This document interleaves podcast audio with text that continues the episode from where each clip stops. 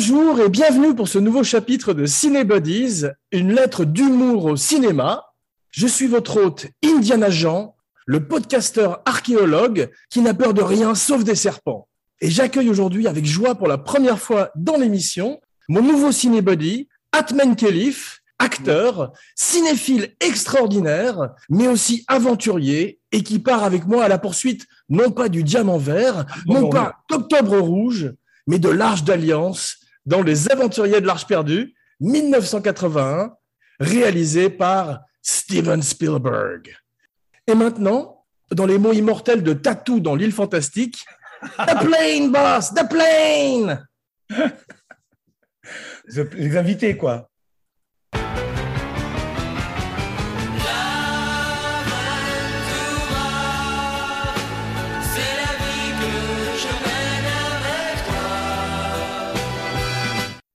Ravi de te retrouver, mon cinébody, et d'agrandir la famille d'Abracadapod, d'autant plus que nous nous connaissons depuis quelques années. Puisque oui, j'étais venu jouer, un, comment ça s'appelle, un, ah, un, un, geek dans ton film, dans un commissariat. C'est ça, j'ai eu le plaisir de te diriger dans mon premier film, Le pharmacien de garde, où tu formais avec Guillaume Depardieu un couple de flics improbables dans un film encore plus improbable. Oh, non, non, il y avait un joli casting, une jolie. C'était Vincent Pérez, le, le premier rôle. Mais aujourd'hui, nous sommes ici pour parler d'un bon film. que dis-je d'un bon film? Je vois que tu as beaucoup d'humour sur toi-même. que dis-je d'un bon film? Un film légendaire. Alors, sans plus tarder, je te laisse la parole et tu vas nous parler de la première fois où tu as rencontré Indiana Jones et essaie d'être drôle, s'il te plaît. Non, je déconne. non. Bon, déjà, j'ai mis cette chemise hawaïenne parce que le film démarre à Hawaï, voilà, et que Spielberg en a toujours une, et moi j'adore la chemise hawaïenne. Et là, on finit derrière, si le fond existe, dans ce qu'on appelle l'ancien entrepôt d'Amazon, quoi, qui se terminera, où se termine le film. Donc voilà. moi, c'est pas la fin. Ouais, je, non, voilà. Je ne rien spoiler, le film, il est très connu, c'est presque un karaoké. Moi, je l'ai découvert dans la même année à Montpellier, c'est-à-dire en, 80, en 81. Avec Verja? Avec Verja qui est à Montpellier. En 81, je faisais du théâtre à Aigues-Mortes et j'ai vu dans la coup sur coup l'été les, les, les, les, Dents de la Mer. Wow. Et il y a eu un festival, Spielberg, avec Duel, tout ça, en avant-première des Aventuriers de l'Arche perdue, qui sortait euh, fin août, qui sortait un mois après, en septembre, le, 19. Donc j'ai eu la chance d'avoir un, un, clash comme ça. Et je l'ai vu en, en, VO, tout petit. Voilà. Après, je suis allé le revoir en, en VF. Ouais. Voilà. Je tiens beaucoup à la VF parce qu'à l'époque, les VF étaient quand même euh, assez bien foutus. Quoi. Elles étaient avec euh, le, celui qui doublait Harrison Ford était Claude Giraud, quoi. Voilà, qui était le mec qui faisait Slimane dans mmh. Rabbi Jacob. on parle souvent des, des, voix françaises dans Abracadabra. Mais à l'époque, elles étaient de qualité pour un public. Et non, c'était un choc, euh, voilà, parce que ce film-là m'a permis de rentrer dans ce qu'on appelle ma, ma, ma, ma, ma cinéphilie honteuse. C'est-à-dire, je me suis réfugié après le divorce de mes parents dans une salle obscure. Et j'ai enquillé les films, les films, quel est de, du retour du Jedi, à Tutsi. Ah, à... Comme, Spielberg, comme Spielberg se réfugiant dans le cinéma après le divorce de ses parents, tu as fait la même chose. Euh, voilà, euh, voilà. E.T. E correspond aussi au divorce de ses parents. Moi, les aventuriers correspond au fait que mon père s'est barré et je me réfugie dans une salle obscure. Et ce on dit que les films, euh, on les aime pour, pour, des, enfin, pour des espèces de madeleine affectives. Bon, il correspond à ma grosse, grosse madeleine affective. Voilà. En plus, il se passe en Tunisie. il y a un petit côté de mes origines, il est un peu mauresque, voilà, il, il est plein d'aventures, il parle de quelque chose qui, a, qui est assez occulte, voilà, et qui me fascine. Et, et, c'est vrai que dans cette salle euh, que j'ai revu, je parle pas de la première fois où je l'ai vu, mais la deuxième où je l'ai bien analysé, assis dans un fauteuil recroquevillé dans une salle fraîche, je me suis vraiment, vraiment délecté de ce film-là. Voilà. Tu sais combien de fois tu l'as vu à peu près? J'ai dû le voir vraiment 60-70 fois. Quoi. Ah ouais, pour, pour l'instant, le, le, recordman, c'est 70, euh, c'est Laurent Vachaud avec Barry Lyndon. Et ah moi, c'est 37 avec Derrière la porte verte. C'est juste certaines scènes de, du film. Derrière la porte, je pensais que c'était Shining, moi. non, non, c'est une blague. non, c'est pas derrière la porte verte. non, non, pas du tout. Mais aujourd'hui, notre histoire commence à Hawaï. Ça tombe bien, ta chemise, parce qu'on est sur une plage à Hawaï. George Lucas s'est réfugié à Hawaï pour échapper à la presse au moment de la sortie de Star Wars. Il est sur une plage avec son ami Steven Spielberg, qui lui a envie de faire un James Bond. The Bond, James Bond.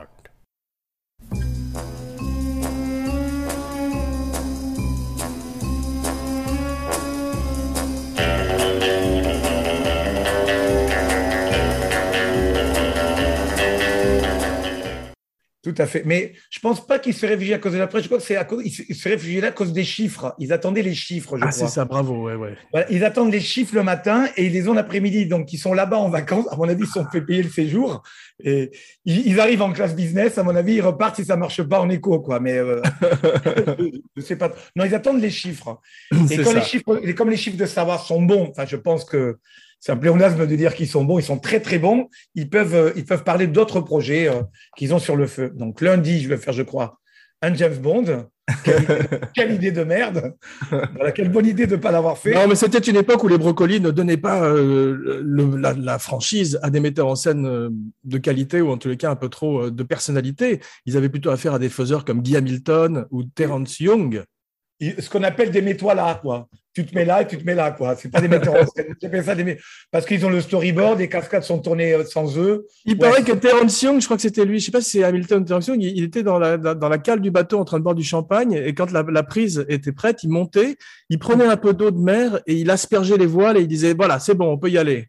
On peut y aller, oui. Mais ils laissent préparer. La... Non, Terence Young a fait, euh, par rapport à James Bond, a fait beaucoup de choses pour les James Bond. Il a, il a, Ah non, non, il a je suis formé fan, Sean. Connery. Il a formé Sean Connery. Hein, il Bien a sûr. appris à fumer une cigarette et tout. Bien sûr, bien sûr. Non, je suis très fan. Mon, mon Bond préféré, c'est probablement Bon baiser de Russie avec Robert Shaw. Moi, Donc c'est moi, Terence j'aime- Young. Ouais. moi, avec, euh, moi c'est euh, Goldfinger et Opération Tonnerre, qui sont. Opération Tonnerre, moi, c'est- je l'ai vu aussi à Montpellier.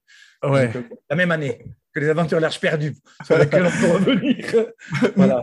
Mais en fait, Lucas a l'idée apparemment depuis euh, 73, juste après American Graffiti. Il est très fan des serials. Tu peux nous expliquer un peu ce que, ce, ce que sont les Les serials céréales, les céréales, je pense que comme euh, les gens n'ont pas vraiment la télé, ils vont voir des, des espèces de, de, de films très courts avec des cliffhangers l'après-midi qui sont produits par République. Ce sont des matinées, ce qu'on appelle, euh, voilà, qui sont Ouais. tournées avec des cliffhangers. C'est-à-dire, si une bombe explose, c'est dans l'autre épisode qu'on voit la, la continuité de, du- de, de le. Enfin, on voit la continuité de ce qui va se passer, réussi ou pas réussi, avec des, méchants, avec des méchants très typés. Ça se passe aux Indes, ça se passe pendant la guerre, ça se passe dans des westerns. Souvent raciste, une, une, une tradition qui va être reprise légèrement, on va voir dans les Indiana Jones aussi, on va en parler. Ben, C'est-à-dire que comme on le situe dans les années 30, je peux qu'ils ils peuvent garder tout le décorum sociolo, euh, socialo-politique de l'époque. Ce qu'il y C'est avait, mais il y a même du, il y a du brown face, parce que tu as vu Terry Richards qui fait ce, le swordsman, c'est le type qui, qui doit l'affronter au sabre dans la rue, a du, Ouais. euh, du cirage sur le visage. ce qui est assez patent dans ce film, Les Aventuriers, c'est qu'il y a quand même deux, trois gros comédiens, enfin dire l'américain puis euh, un staff de comédiens anglais. Mais autour, il y a beaucoup de, de cascadeurs qui viennent trois, quatre fois faire des trucs, qui viennent trois, quatre fois comme euh, on va en reparler. Mais tu as l'impression que c'est vraiment une petite équipe et que tout est au service de la technique, de l'action, de l'aventure et voilà, c'est fou quand même. Extraordinaire, mais c'est ce que tu disais, c'est un, un film B, un B-movie, mais tout d'un coup avec des vrais moyens et un vrai metteur en scène. Et au départ, Lucas conçoit les aventures de Indiana Smith. Smith. Ouais. Au départ, il, au départ, il l'écrit avec Philippe Kaufman. Ce sont ça. des espèces de trucs de, ce sont des espèces d'étudiants. Ils sont connus à San Francisco d'une espèce d'école. Puis ils ont travaillé à Hollywood, mais ils sont très très potes. Et c'est lui, Philippe Kaufman, qui est un grand metteur en scène, euh, qui a fait euh, l'étoffe des héros, euh, la- la- la- la- le remake des avant- des- des- des- de l'invasion des profanateurs. Je crois qu'il avait fait un truc comme ça. Celui avec euh, Jeff Goldblum, justement, Voilà. ouais. Euh, ouais, L'insoutenable légèreté de l'être, enfin plein de films. Et c'est lui qui a amené l'arche. Il était très mystique, lui. Voilà. C'est lui qui a amené l'arche. Au départ, c'est pas Georges Lucas qui avait, il avait travaillé cette espèce de truc biblique, euh, enfin biblique euh, hébreu, sur lequel il avait travaillé. Et, et- et après, il, a- il, il sentait que, que Philippe Kaufman était parti sur des films d'auteur, un peu plus, euh, un peu moins fa- faiseur que, que, Ouais. que Spielberg, et il a donné un Spielberg. Voilà. Il faut Ce qui savoir s'est passé, c'est qu'au départ, donc, Lucas peut pas le faire parce qu'il va faire un petit film dans le désert, lui aussi, Star Wars. Voilà. Et euh, Philippe Kaufman part pour faire José Wells hors la loi avec Clint Eastwood. Ah et oui, quitte le film, tu as vu, il se fait virer par Clint Eastwood au bout de quelques semaines. Et depuis, il y a une loi à Hollywood qui s'appelle la loi Eastwood, d'ailleurs, je Oui, crois, ouais. où tu n'as pas le droit de remplacer un metteur en scène quand tu es acteur en cours de film. Ah ça, je la connaissais pas parce que moi, je croyais que Ouais. c'était le producteur qui avait le final cut aux États-Unis. Je pensais que c'était le C'est- Là, c'est producteur. pas une question de Final Cut, c'est une question que euh, si tu, tu ne peux pas virer ton metteur en scène et prendre sa place en cours de film depuis José Wells, Kaufman a été euh, débarqué par Clint Eastwood qui est devenu metteur en scène du film. Il lui avait dit même, euh, il avait dit à Chimino sur Bigfoot, là, euh, ça s'appelle le canardeur en France. Ah ouais, Thunderbolt et Bigfoot que Voilà, j'adore. il avait dit, je te laisse deux, deux semaines à Chimino. Si ça me convient, je te garde. Si ça me convient pas, je te... il l'a gardé. C'est Ah ouais. super. J'adore ce film avec euh, George Kennedy en tueur euh, qui, a, qui, qui, a des, qui a des allergies. Thunderbolt and Lightfoot, very, very frightening Galileo. Pour revenir sur les aventuriers, c'est très important, c'est que Spielberg sort dans d'énormes bide. Hein. Sa carrière, elle est finie. Hein. Ouais. Il faut comprendre que c'est fini pour lui. C'est pas le Spielberg de maintenant.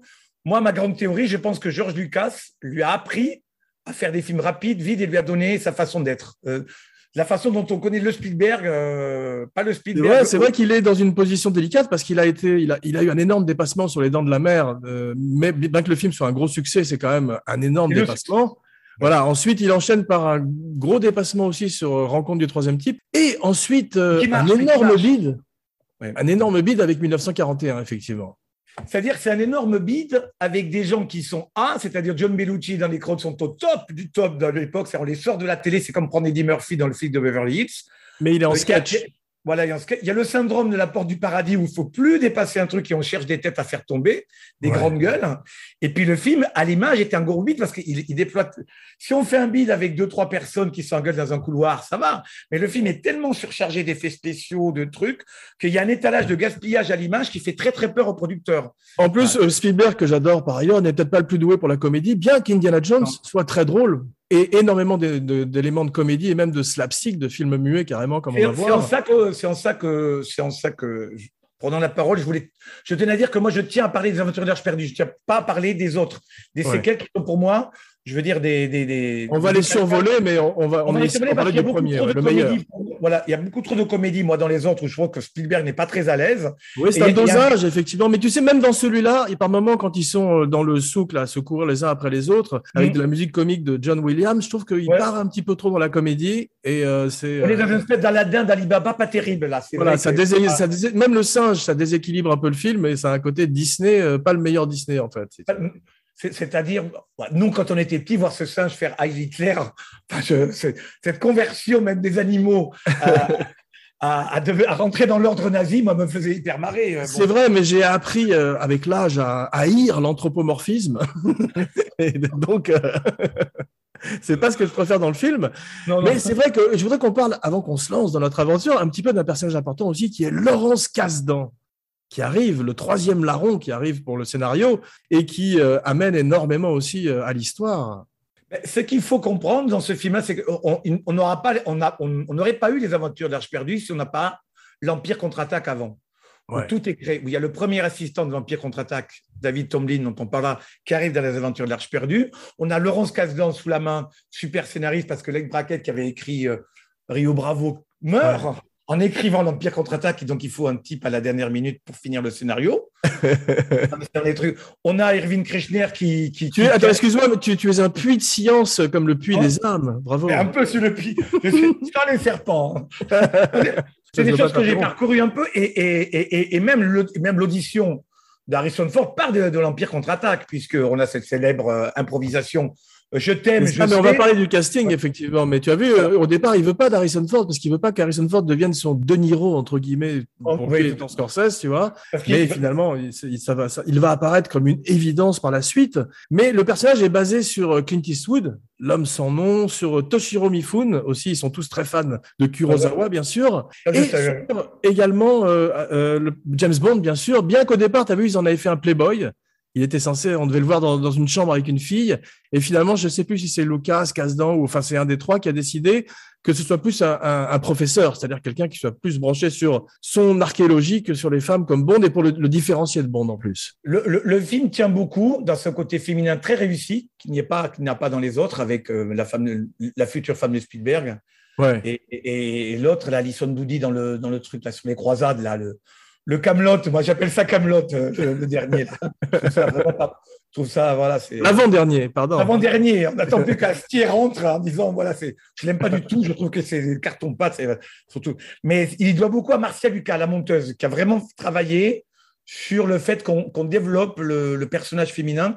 C'est elle qui rajoute à la fin au montage la scène tournée dans l'escalier pour bien, pour bien conclure l'histoire ouais. d'amour avec, euh, avec, euh, avec, Indiana Jones. Quoi. Voilà, ouais, ce qui est une formidable idée, effectivement. Mais Il paraît que Kate Capshaw, qui est un personnage ridicule dans le deuxième, euh, en fait, elle a été très très mal traitée, non pas sur le plateau, mais sur le papier, parce qu'ils étaient tous en train de divorcer à l'époque et détestaient. Ils avaient une énorme misogynie qui euh, transparaissait dans le film. Bah, elle, euh, bon, il y a eu des ragots. Moi, j'ai entendu des ragots par des journalistes en disant que Karen Allen, dans le premier, avait déjà eu des histoires avec Spielberg, mais que Kate Capshaw avait demandé, elle était au courant de ça, elle, elle avait demandé le mariage. Elle ne s'est pas tellement trompée. hein. Elle, lui a- mais elle, elle l'a beaucoup aidé, je crois, dans sa carrière à, à Spielberg. Elle est formidable. Il l'avait repéré, je crois, dans euh, National Lampoon Animal House. Ça s'appelle American College, non, en français? C'est pas ce qu'on m'a dit. Moi, on m'a dit qu'il l'avait repéré dans Cruising. Cruising? Ouais. En faisant Elle- du cruising?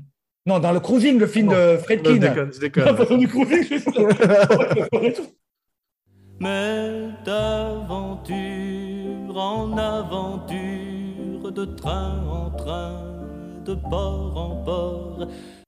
Parce que les, les Aventuriers de l'Arche perdue, sur le- euh, c'est un film que tout le monde connaît en fait. Il y a des Ouais. documents énormes sur le film. hein.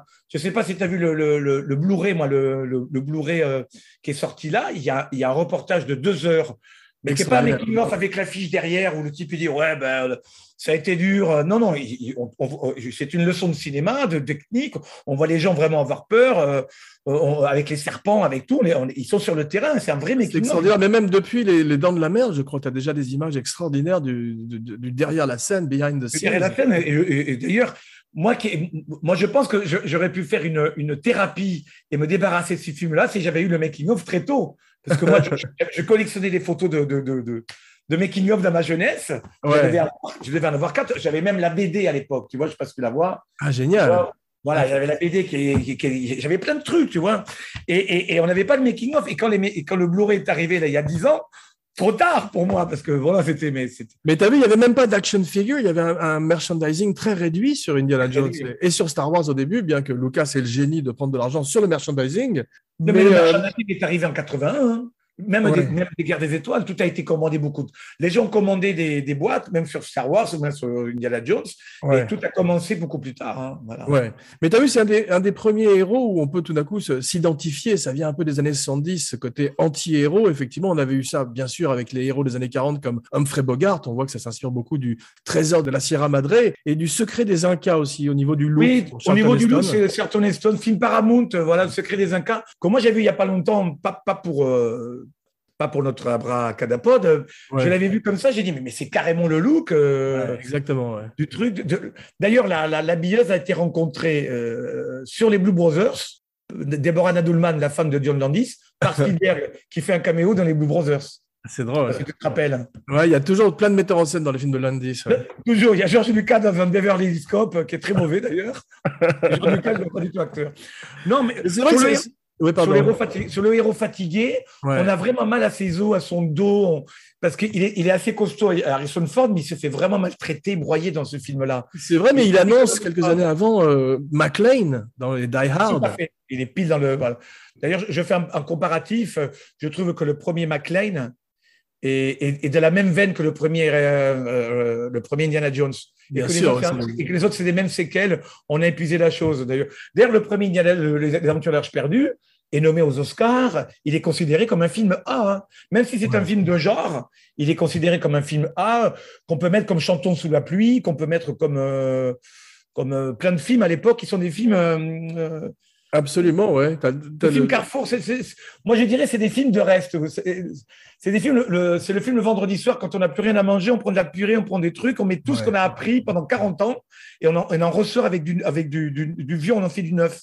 En Ouais. mettant toute une technique comme ça au, au service euh, d'un film B mais qui devient A. Et les autres, c'est que la photocopie. Quoi. Je te raconte brièvement ma, ma première fois sur le film parce qu'on était, Ah oui, était allé le voir avec mon frère en salle avec ma mère qui, au bout de 20 minutes, malheureusement, a eu une espèce d'empoisonnement alimentaire et on a été obligé de quitter la salle juste après la boule. Je te raconte pas la frustration qu'on avait, mon frère et moi. On a été traumatisés à vie. Heureusement, on a pu le voir quelques jours après, mais on n'en avait rien à foutre de ma mère. On voulait juste rester pour voir le film. On avait juste le temps d'avoir vu la chose la plus incroyable et prendre une énorme claque dans la gueule et d'être obligé de partir juste après. Ah bah, Moi, j'ai le souvenir d'avoir dit aux gens, mais allez le voir, de le, de le vendre dans les années 80, mais à fond. Et Ouais. quand les gens le découvrent en salle, ils me bénissaient. C'est comme si moi, c'est comme si je l'avais fait le film. Il était, Ouais. Moi, j'en parle beaucoup avec deux choses parce qu'il il est, il, est, il est vraiment un spectacle spectaculaire qu'on prenait dans la gueule. Comme je pense que les gens ont, dû prendre Star Wars, comme certains jeunes en 90 ont dû prendre Matrix dans la guelle. Il est générationnel pour nous, mais C'est ça, mais c'est une révolution, effectivement. C'est parce que tout d'un révolution. coup, chaque, chaque, euh, chaque plan et surtout l'action raconte une histoire. Il, il raconte un film à travers un, un- des sept pieces, c'est comme on dit en anglais, qui s'enchaînent les unes après les autres. Ah oui, oui. Et ça n'arrête pas une seconde. C'est hallucinant. C'est un film bien rond, bien foutu, bien tourné dans ses dialogues, dans son humour. Et il y a quelque chose qui est assez. euh, euh, on parle de mise en scène, mais il y a une théâtralité de la mise en scène qui est assez Mm. forte, avec des Ouais. plans découpés, par exemple, le, la carte, le revolver, le coup de fouet, Ouais. l'idole, les petites mains, la chose qui passe, le, le bar qui s'enflamme. C'est que des choses improbables qu'on met sur le papier, on se dit ça va marcher et ça marche. Et c'est Ce super sont, bien monté. C'est Des Euh, idées, des idées, ça m'a rappelé aussi parce que c'est très, ils sont tous très fans euh, de cartoons. Ils regardaient ah beaucoup ouais, de ah cartoons.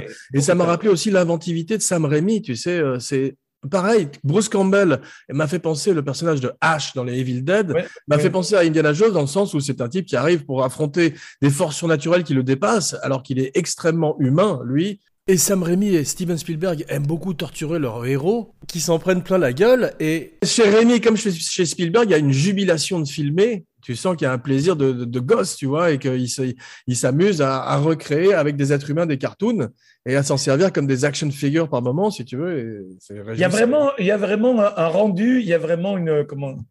Il y a, l'exploitation de toutes ces images télé, BD qu'on a vues, qu'ils ont vues quand ils étaient jeunes, parce qu'ils viennent de la télé. Enfin, Spielberg vient de la télé, il faut pas oublier ça. Ouais. Et je pense que quand il a pris sa gifle, il avait 1941. Il faut savoir qu'il est, il est invendable. hein. Dans le reportage qui est passé pas très longtemps sur Arte sur les 40 ans des aventures de l'Arche perdue, il y a. Lucas qui raconte qu'aucun studio ne le veut, Spielberg, hein, et qui lui dit 76 jours, pas plus. Ils Ouais. finissent beaucoup plus tôt. Et ils vont à la Paramount parce que Michael Eisner euh, ou Gas- Kassenberg là, avaient, avaient adoré le scénario. C'est ça, c'est Eisner et euh, il lui donne 20 millions de dollars. Voilà, il donne 20 millions de dollars et, c'est- et- et ça doit rentrer. Hein. D'ailleurs, l'autre, il est là en deuxième équipe. hein. Et il y a plus de, il y a quatre prises, hein, pas plus. hein. Ça va. Je Clac, crois que c'est son film préféré, en tout cas. Il dit que c'est le film sur lequel il a le plus préparé en amont. Et il est arrivé incroyablement préparé avec des storyboards. D'ailleurs, ça faisait, ça faisait rire Kubrick qui se moquait un peu de ses metteurs en scène à storyboard, alors que lui. Le film le plus préparé, il paraît, de, de Spielberg. C'est le film donc il a le plus improvisé, sachant qu'il avait tout dans la tête. C'est Ouais. là où il a pu. D'ailleurs, si on voit le making-of, il est hyper détendu. Il est Ouais. hyper joyeux. Ouais, Il est, sûr. très tactile, il est très tactile avec sa, sa- sa comédienne, je trouve. Il l'embrasse beaucoup. Chaque fois qu'elle réussit quelque chose, qui maintenant passerait pour, euh, pour euh, voilà, du harcèlement, mais il est très. euh, il, est- il à chaque prise dès qu'il est content. Il a des inventions. Il a la première Luma, je crois, qui arrive après 1941. Il Ouais. Faudrait faire, j'ai dit, il faudrait faire une version moderne du Grand Échiquier avec Jacques Cancel. place. Jean Cancel. Tu connais la phrase euh, de Milos Forman, Casting is Destiny. Donc, parlons un petit peu de casting. On parlait de, de Harrison Ford. Bill Murray est pressenti au départ, tu as vu? C'est drôle, c'est une époque où Bill Murray est une énorme star, donc, avec Scrooge, avec euh, plein de films. Ghostbusters, bien sûr. Ça m'a fait penser d'ailleurs aux, mêmes, aux les effets spéciaux m'ont fait penser un petit peu à, à Ghostbusters. Et le même mec, lui, on pense à lui aussi pour Batman. Donc, pour tous les héros de l'époque, c'est Bill Murray au départ. Mais euh, heureusement, il accepte pas. Vu il, Bill? il- il aurait, il aurait pu faire un super Belloc. euh, il aurait pu faire un super méchant, mais je ne le vois pas en train de se traîner derrière un camion. Et parce que, parce que le, le casting est la destinée, mais Harrison Ford n'a pas le temps de jouer dans ce film-là. C'est ça, la- c'est la grande force d'Harrison. Il n'a pas le temps de jouer. Mais, dans- mais il joue une espèce de fatigue et de- d'empressement. il est balancé dans un roller coaster. Il arrive à dégager sa propre âme. Son âme sort. C'est pour ça qu'il est très, très bon dans le film. Non, Et quand, on lui, et quand on lui demande dans les autres, parce qu'il a moins d'événements, de jouer, de trop t'exposer, là, il est moins bon, je trouve. Parce que tout d'un coup, il, il- il- il doit subir le film. Là, il- C'est vrai. C'est c'est comme ça que je la disais. D'ailleurs, il est super bon dans la scène d'exposition du début, qui est la Ouais. meilleure scène, hein, qui est, la plus, qui est, la- qui est- qui est une scène d'école, hein, la scène d'exposition. C'est vrai, mais moi, il m'a fait penser à ce que disait John Ford de, euh, de John Wayne. C'est-à-dire, c'est, c'est le everyman. Ça, c'est vraiment un type de tous les jours, mais euh, auquel on peut véritablement s'identifier. Mais en même temps, il faut voir qu'il a là, une carrure et qu'il est, euh, il est, il est très beau physiquement. En plus, il est au top de sa forme. Donc, c'est. euh, Il n'est pas très beau quand même. Il, il, il- il dégage pas quelque chose de. il est barbu, il a un côté sale, il, il a, il, a, il a un côté. Euh, veut dire sa première apparition, euh, veut dire euh, face à vos méchants, il est, il, il est encore. Ouais, mais en même temps, Spielberg lui fait une telle entrée, tu sais, comme il sort de l'ombre, son chapeau. C'est fétichisé en plus ce look extraordinaire qui entrerait dans l'histoire. C'est-à-dire, on lance James Bond à, un casino, on lui dit My name is Bond, le James Bond, comme tu fais si bien l'accent de Sean Connery. Là, le mec rentre dans le cadre, dans une espèce de forêt amazonienne, où il a cette espèce d'ombre comme ça qu'il y a beaucoup dans les films de la Hammer, je trouve. Magnifique. et là, on se dit, voilà, on va, on va suivre ce mec-là pendant 40 ans. Ouais. Voilà. Au départ, Lucas, qui veut s'éloigner donc de, de Harrison Ford, pense à Nick Nolte. Il pense à d'autres comiques que Bill Murray. Il pense à Steve Martin et Chevy Chase. Chevy Chase, je, je vois très bien, mais c'était toute cette école du, na- du National Lampoon et de. Et Live, Chevy, Chase que tout le monde déteste depuis toujours à Hollywood. Moi, je n'ai jamais été très fan. hein, quand- tu n'es pas le seul. Non, non, Nicholson, Jeff Bridges, je- Jeff Bridges aurait été un bon. Indiana Lebowski. Il, non, il y avait, il y en avait un autre, c'est Peter Coyote, qui Ah oui. reprendra dans E.T., mais qui était, qui était presque euh, le, Peter le, vrai choix Tom, ouais, le vrai choix est Tom Selleck. Ouais, Tom Selleck. Voilà. Parlons un peu de Tom, Tom Selleck. On aurait, eu un, on aurait eu un Indiana Jones avec une moustache. Ouais. Et, et on aurait- et le- il serait doublé en France par Francis Lax. il était doublé en France par Francis Lax dans Magnum. À propos de recherche en amont, est-ce que tu as vu ces- les essais de Tom Selleck avec Sean Young? Sean Young, mais C'est étonnant parce que c'est une autre couleur que Harrison Ford et on sent, c'est beaucoup plus sérieux. Il fait, il fait presque peur quand il lui écrit après. Il y a un côté beaucoup plus violent que. Mais que- justement, tu as dit, quel- tu as dit quelque chose que- qui est assez fort. Il n'est pas, il n'est pas, il n'est pas, il n'est pas, pro- il n'est pas de proximité comme personnage vis-à-vis de moi. Je trouve que la carrière d'Harrison Ford, elle est très américaine et que lui, il, il est trop grand. Je trouve par exemple la, la lutte avec le, le type là autour de l'avion. Pat euh, Roach. Pat Roach, elle aurait été des- des- elle aurait été égale à égal. Là, on sent un- vraiment un petit bonhomme qui s'est fait tabasser autour du- d'un avion hélice. Euh, On voit un petit bonhomme qui se fait berner. euh, euh, C'est vrai, c'est vrai. Bien quoi que Harrison Ford est costaud quand même, mais c'est vrai qu'il a une humanité, une pas assez, légèreté Mm. que, n'a- que n'avait pas Tom Selleck. Mais tu as vu, Tom Selleck a- euh, refuse, ou en tous les cas, la production de Magnum dit qu'il ne peut pas le faire. Mais ironiquement, tu as vu ce qui s'est passé? Ils ont terminé juste avant que le film commence, ce qui fait que Tom Selleck aurait pu faire Indiana Jones, en fait. Mais c'était une grève, je crois qu'était, mais il y avait une histoire ça, de. des acteurs. Il voulait, il, il voulait pas le. En fait, il voulait pas le lâcher parce que le producteur de Magnum était celui qui avait produit Balthazar Galactica, cette série Attends, de. Ba- Battlestar, pas, pas Balthazar. Bal- Battlestar ou Bal- non, ça s'appelait Balthazar, pas Battlestar. Ah, ah bon Il y, avait un, il y avait un nom français qui était. Moi, je te donne pas le. Balthazar Galactica, c'est un beau nom pour quelqu'un.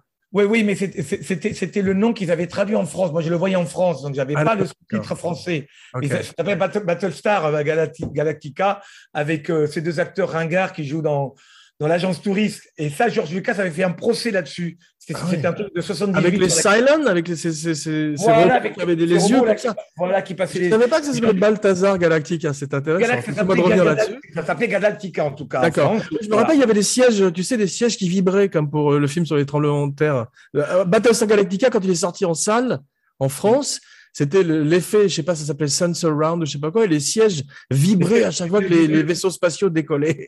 Ah, ça, ça, je me rappelle. C'était avec les clean clones. C'est pour ça que ma mère est tombée malade une deuxième fois et qu'on est reparti. C'est à chaque fois la même histoire. Mais maintenant qu'on voit Harrison Ford, on ne peut pas voir quelqu'un d'autre. C'est très dur, même, même, même dans, dans les prochains qui se font. euh, voilà, c'est comme, euh, bah, à mon avis, Sean Connery, quand il a dû partir, personne ne voyait d'autre, euh, personne ne voyait, euh, à part Ouais. Connery, euh, dans un James Bond. Mais c'est drôle parce que si tu regardes le début de carrière de Harrison Ford, dans les films de Coppola, il joue des creeps. Tu as vu, il joue des personnages qui sont souvent des fonctionnaires, des mecs très propres, qui ont une, une dark side assez prononcée.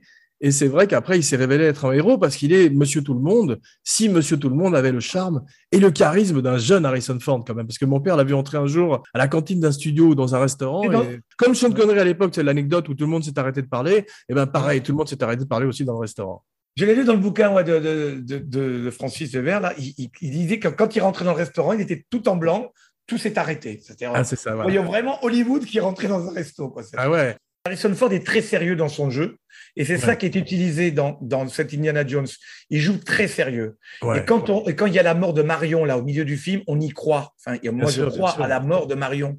Ce que Bien je sûr. ne crois pas après dans les autres. C'est pour ça que je trouve, je mets le film à part. Le film s'appelle pas Indiana Jones et les l'Arche perdue, pour moi, il s'appelle Les aventures de l'Arche perdue. Ouais. Mais pas Indiana Jones avant. C'est comme sûr. No. Ça s'appelle pas James Bond et Doctor No. Tu vois, ça s'appelle.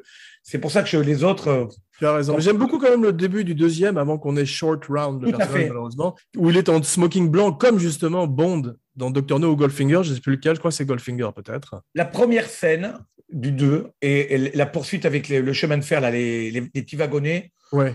sont les deux, trois morceaux de bravoure qui, étaient dans le, qui devaient être dans le 1. Il faut savoir. vrai. Quoi que les wagonnets, je sais pas si tu as été à Disneyland ou à Magic Mountain, ça fait un peu quand même euh, ça. je. Ouais, mais c'était 82, 83 à l'époque, tu sais. Ouais, c'est vrai, ouais. ouais. Bon, moi, je essaie de le replacer à l'époque. Maintenant, on a tout vu. Ce, que dit, ce que dit Spielberg maintenant, c'est très difficile de faire un Indiana Jones comme un James Bond parce que tout a été fait. Ils ont lancé le film d'aventure. On en a eu des, on en a eu des super. Non, mais surtout, ce qui est merveilleux, parce que moi, je regarde beaucoup de films euh, modernes, entre guillemets, et celui-ci, le fait de l'absence de fond vert, l'absence de, de numérique, c'est un bonheur de voir tous ces gens Bonheur. faire les cascades. C'est très dangereux, bien évidemment, mais euh, je sais pas si tu as vu les derniers films d'Agatha Christie, mais c'est des jeux vidéo, tu vois, là là, avec, Hercule Poirot dedans, quoi. C'est étonnant. Les, les- les gens ne se rendent pas compte. Je crois que même les pelures dans les années 40, tu sais, avec les, euh, les mecs derrière, Ouais. dans les bagnoles, Hmm. c'est mieux foutu dans le jeu. ça, ça donne un charme désuet que j'aime bien. Et j'adore les matte paintings qu'on voit, qu'on voit dans, ce film en particulier, qui sont sublimes. le matte painting que tu as sur le temple maudit avec le temple, il est beaucoup plus fort avec Ouais. l'éléphant qui arrive que les matte painting avec les avions qui s'écrasent dans le 3 ou le Zeppelin. C'est affreux, ça. Ouais. Si j'aille là-dessus, c'est affreux. Mais tu as vu Harrison Ford est notoirement euh, grumpy, il est toujours de mauvaise humeur, et je croyais que ça avait commencé assez plutôt tardivement, mais en fait, on voit dans, sur les images d'Indiana Jones, ça a commencé assez tôt, probablement qu'il était assez mal payé pour faire beaucoup, beaucoup de choses. Parce qu'à un moment, il est traîné sous le camion et on lui demande qu'est-ce que vous avez appris aujourd'hui. Il a dit encore une chose totalement inutile. Another useless. et- et- et il, joue, il joue à ce truc hollywoodien. De, de- je pense qu'il installe un personnage euh, un peu râleur. Ouais, mais enfin, il est dans, dans son ranch, quand il tourne pas, il est dans son ranch et il fume beaucoup d'herbe. Ouais, il fait mieux que moi. Je l'ai rencontré. Il a une boucle d'oreille. Ouais. rencontré à Deauville. Il a, tou- il a toujours cette grosse boucle d'oreille et Ouais. il cherche en permanence à fumer de l'herbe. Ça, c'est ce truc très californien des années 70, à mon avis. Je crois qu'il a. Il y a des photos de lui quand il est jeune, il a, il a un côté hippie, d'ailleurs, il est très séduisant, mais il est, euh, c'est un hippie, il- en je fait, pense Harrison qu'il n'a Ford. aucun charisme, moi, je trouve, quand il est jeune. Dans, le, dans les films, là, dans le film de Jacques Demy, moi, j'ai vu des bouts là. il- C'est pas terrible. Et moi, je parle d'une photo où il a une casquette et il est en train de retaper la maison de quelqu'un. Et, il, euh, Ouais. c'est- et il, a, il est vraiment très. Il a beaucoup de charme quand même. Il- Je crois aussi qu'Indiana Jones, c'est euh, c'est pas Harrison Ford, c'est l'alliance Spielberg-Harrison. Je crois qu'ils se sont vraiment bien entendus. Je pense comme Gérard Houry et De Funès, il y a des coups, ou De Niro, euh, ou De Niro euh, euh, Scorsese. Je pense Ouais. qu'ils ils ont eu ensemble une espèce de d'osmose. Tous les deux, je pense, étaient à un moment de leur carrière où ils avaient quelque chose à prouver. Hmm. Lui devait sortir d'un solo, l'autre devait montrer qu'il pouvait faire un film en 75 jours. Ouais. On le sent hein, sur le film que le mec. Mais a- c'est- un bon acteur, tu as raison. Je trouve qu'il amène, il amène plein de choses. Même dans la suite de sa carrière, on verrait que même dans des blockbusters comme Air Force One, etc., à chaque fois, quand même, il, il livre. Et Il livre. C'est un- c'est une vraie star, c'est un vrai héros. Et il se prépare physiquement pour Indiana Jones, pour celui-ci, énormément. Tu as vu, là, il a jamais été aussi en forme de sa vie, en fait. Euh, Ben, C'est-à-dire qu'il n'a peur de rien, il n'a pas peur des serpents, il n'a pas peur de la boule, il n'a Ouais. pas peur de se prendre l'hélice, il se fait écraser par l'avion. Ouais, ouais. Euh, Il n'y a plus d'hélice, hélas, c'est là qu'est l'os. À propos de Ouri, il fait quand même beaucoup des cascades, il passe devant, il se fait très. euh, Il y a quand même le plan où il est devant le camion. Tu vois, il glisse, il passe sous les roues. hein. Enfin, je ne Ouais, sais pas, à l'époque, il n'y avait pas autant de sécurité que maintenant. Euh, Bien sûr. je bien crois sûr. c'est tourné, c'est tourné en Tunisie, euh, voilà. Tout le monde apparemment à la chiasse. Bon, ça c'est dans tous les trivia qu'on connaît. C'est vraiment, c'est des trucs. Les- les- je crois que les mecs sont vraiment. Il n'y a que. Spielberg qui n'a pas la chiasse parce qu'il a amené de la, de la nourriture en boîte d'Angleterre. Ça rappelle euh, African Queen où seuls John Huston et Humphrey Bogart ne sont pas tombés malades parce qu'ils buvaient et ils fumaient. Et ils Fumaient. ne mangeaient pas. Moi, j'ai fait un film au toute proportion gardée au Venezuela. Euh, je, buvais de, je buvais du coca avec du whisky. Et ça m'a- sauvé. Hein. Nos amis qui ont eu le palu, en fait, Ah. donc, au Venezuela. Un film d'Hervé. Palu le- Mais euh, dis-moi, euh, à propos des serpents, tu as déjà tourné avec des animaux dangereux, à, à part Guillaume Depardieu? J'ai tourné avec un pitbull. Tourné avec un pitbull que j'avais l'impression qu'il n'était pas très bien dressé. Et il devait avoir une scène où, où j'étais comme ça, collé contre un mur et le pitbull devait me, Wow. m'envoyer très fort. Et je sentais que, que le dresseur n'était pas le- les dresseurs qu'on a sur les gros films et que le mec, pour une petite pièce, il avait un peu entraîné son chien pendant 15 jours. Je voulais pas qu'il m'arrache la mâchoire, j'ai dit non. C'était Cujo, c'est ça? Ouais, mais euh, les, les chiens, tu vois, je veux dire, ils- ça y est, c'est parti, quoi. Ça Ah, te prend la mâchoire et puis, et puis tu, tu ne l'as plus.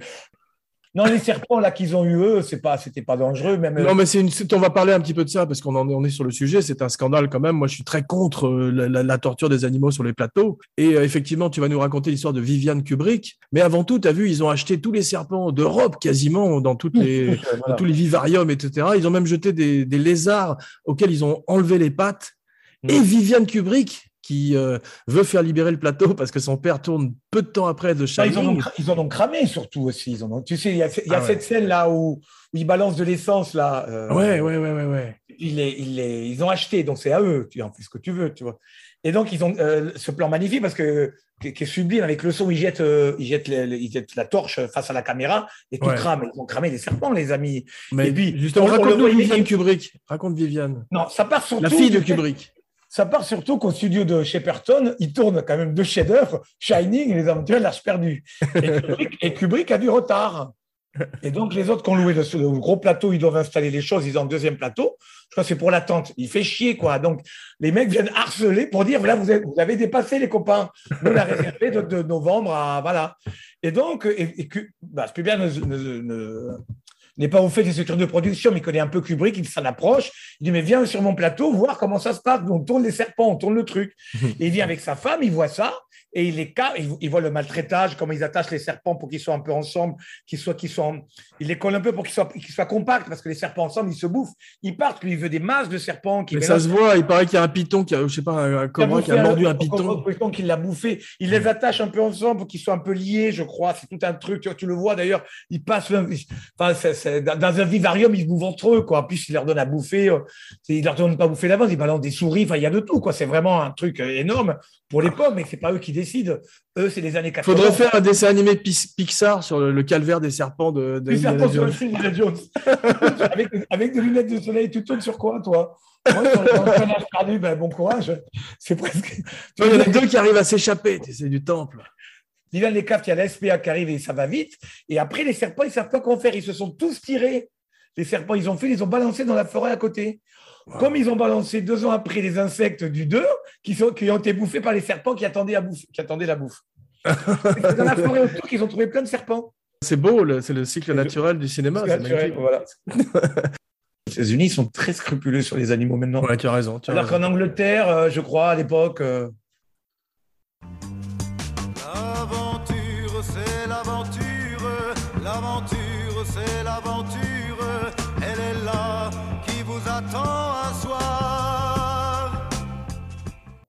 Tu as vu Marion Ravenwood au départ, Debra Winger ou Amy Irving?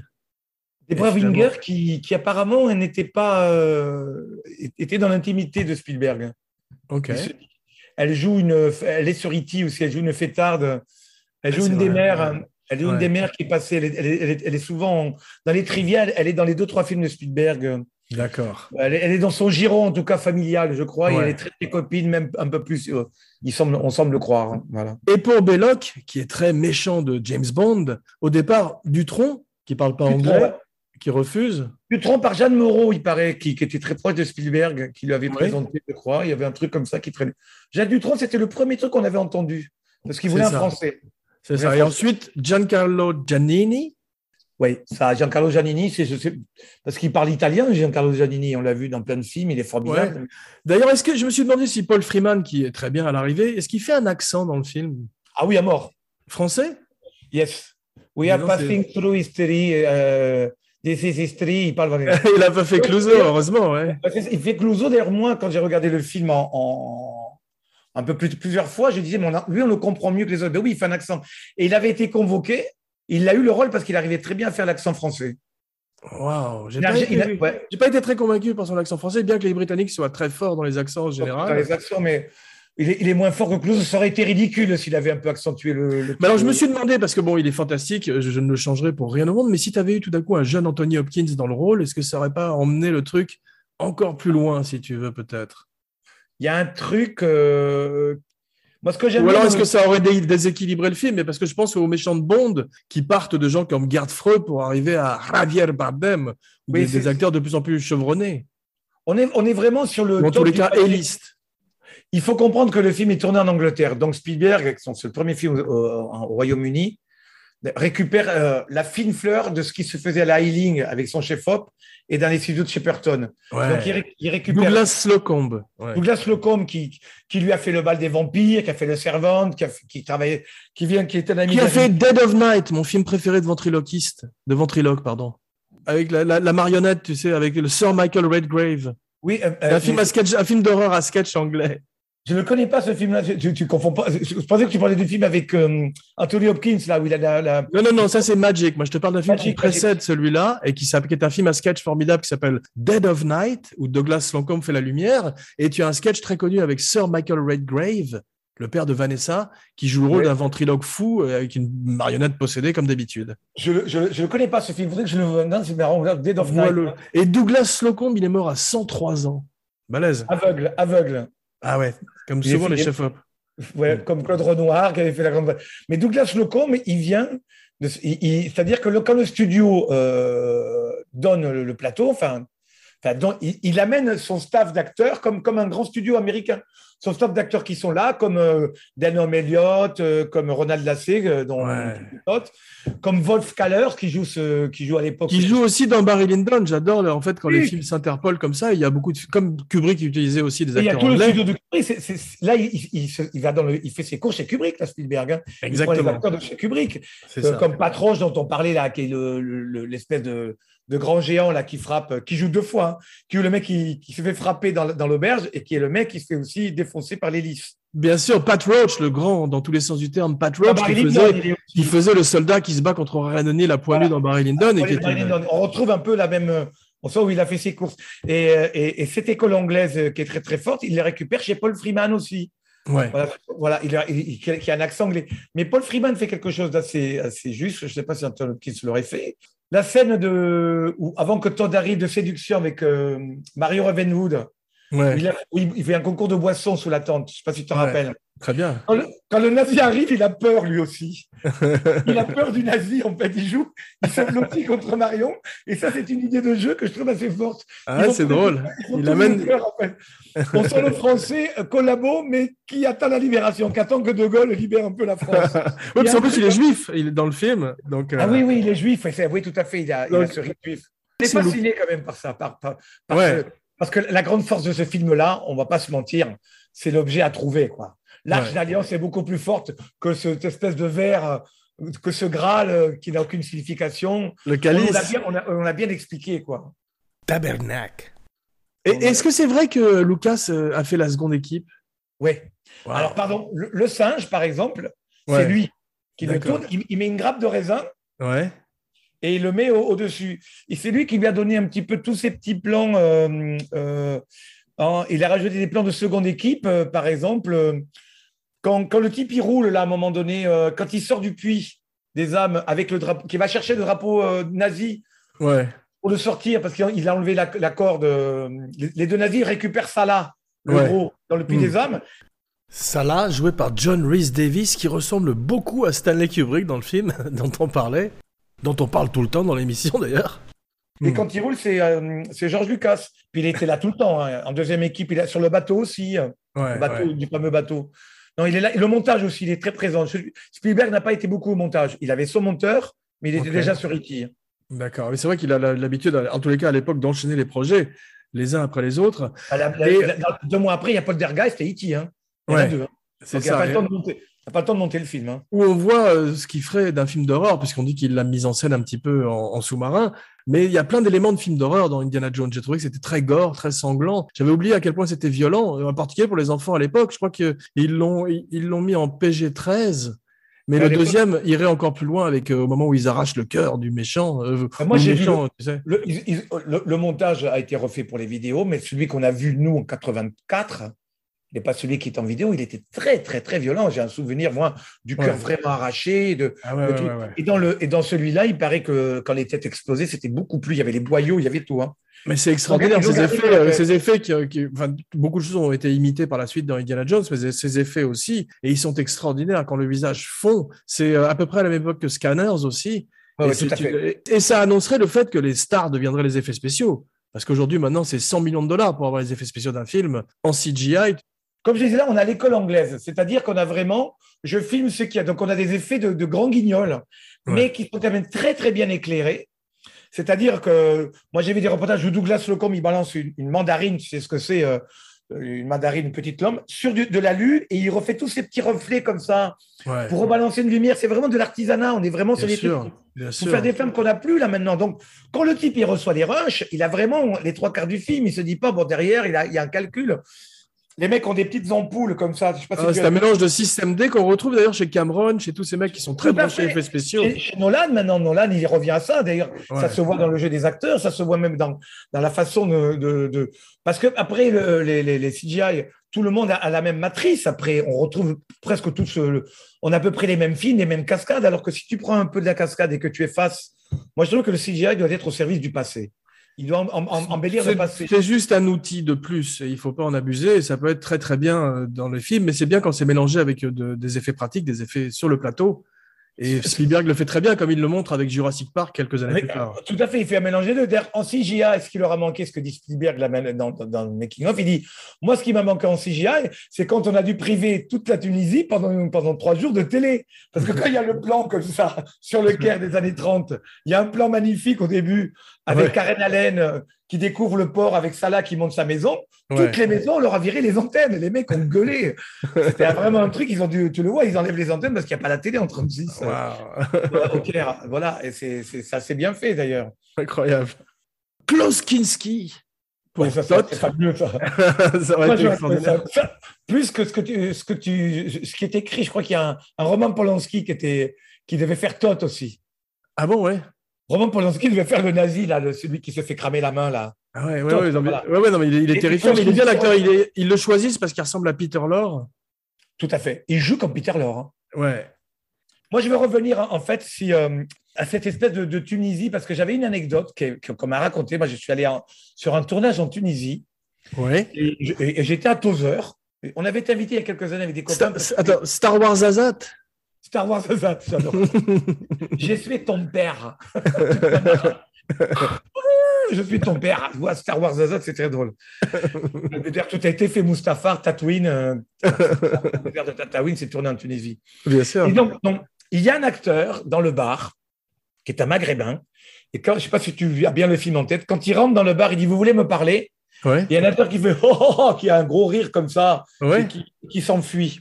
Hmm. Eh bien, une légende, une, ur- une, une urban légende, on va dire une douar légende, une blague légende, que m'a raconté un technicien qui était sur un film euh, en Tunisie, qui avait travaillé sur les aventures de l'Arche perdue, qui m'avait dit que ce type-là savait qu'il y avait un tournage et qu'il voulait jouer dans le film et que tous les matins, il se jetait devant l'équipe en disant qu'il savait faire des cascades. Donc Spielberg, Norman Reynolds, ce mec installé la caméra. Lui, il avait été engagé pour faire de la figuration. Il prenait, il y avait à peu près une dizaine, euh, il y avait, euh, ils avaient un foyer de 100, 200 techniciens qui mettaient partout, qui avaient été dravés. Lui, il en faisait partie. Et tous les jours, ils disaient Hé, look, look, Mr. Spielberg Et il se jetait sur un camion, des gens, une tu vois, un truc. Il s'est fracassé la tête pendant des mois, pendant, pas des mois, pendant les quatre semaines qu'il y a eu là-bas. Et il est mort. Il paraît. Oh, wow. Sur le Ouais, tournage ouais. Il est mort à la fin. Il est mort de. Il n'a pas voulu le dire. Il a dit au revoir comme ça à l'équipe qui est partie à Londres. Et il est mort, il paraît. Ouais. Il est mort après le film. C'est un truc. Je voulais en faire un court métrage, moi. Je trouvais ça comme, un- comme dans le type de Pasolini là, qui mange du fromage, là, qui grossit, qui va sur les tournages pour manger du fromage, parce que tu connais ça. que, que ces techniciens, tous les matins, pour les réveiller, au début, ils étaient stupéfaits. Et après, c'était. Oui, oui, bah, il c'est-à-dire qu'au début du tournage, le matin, quand ils boivent le café, ils entendent Mr. Spielberg. Et as un mec qui se jette. Toujours un bruit de tôle ou un bruit de truc, je trouve ça très Il très se jette dans le puits avec les serpents. Il y a un serpent qui se jette devant eux toute la journée, tu vois, comme un type. Prenez-moi, je trouve que c'est une histoire magnifique. Non, c'est très touchant, ouais. Passons à un autre player important de la saga, John Williams.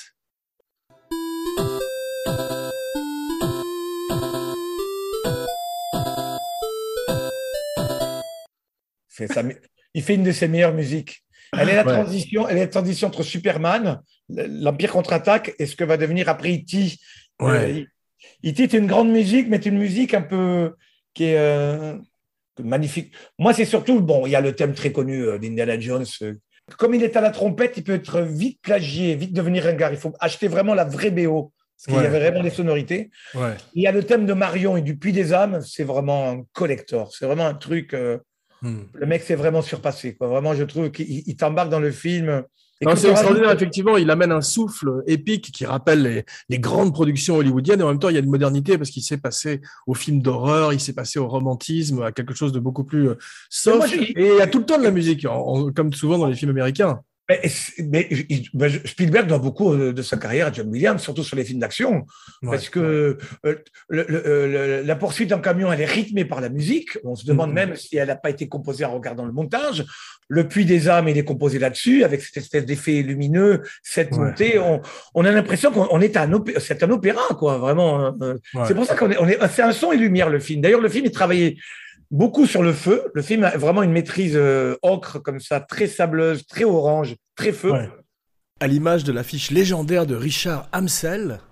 La scène du bar est travaillée que sur les ombres et, et sur le feu. C'est pas sur un Ouais, très expressionniste allemand, mais je l'ai revu il y a quelques jours. Je l'avais pas revu depuis un certain nombre d'années, et je trouve qu'il a pas pris une ride le film. Pas pris une ride hein, par Et rapport en aux plus, autres. Il y a un truc qui participe à son côté intemporel, c'est un peu la même chose que dans Chinatown, étant donné que c'est un film des années 80 qui parle d'une autre époque, des années 40, comme faisait Ouais. Chinatown qui faisait passer les années 40 au prisme des années 70, ça fait un film où tout d'un coup, euh, ça mélange les cartes tellement que il- tu as une, il- est énorme modernité en fait, puisque tout d'un Ouais. coup, tu, il est fixé temporellement dans les années.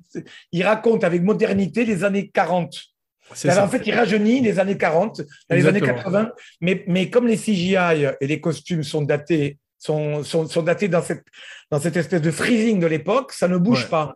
Et ce qui, est, ce qui est extraordinaire euh, aussi, c'est le décorateur Norman Reynolds, parce que grâce à la lumière, on n'a pas ce côté carton-pâte qu'on a dans la dernière croisade quand ils sont à Petra.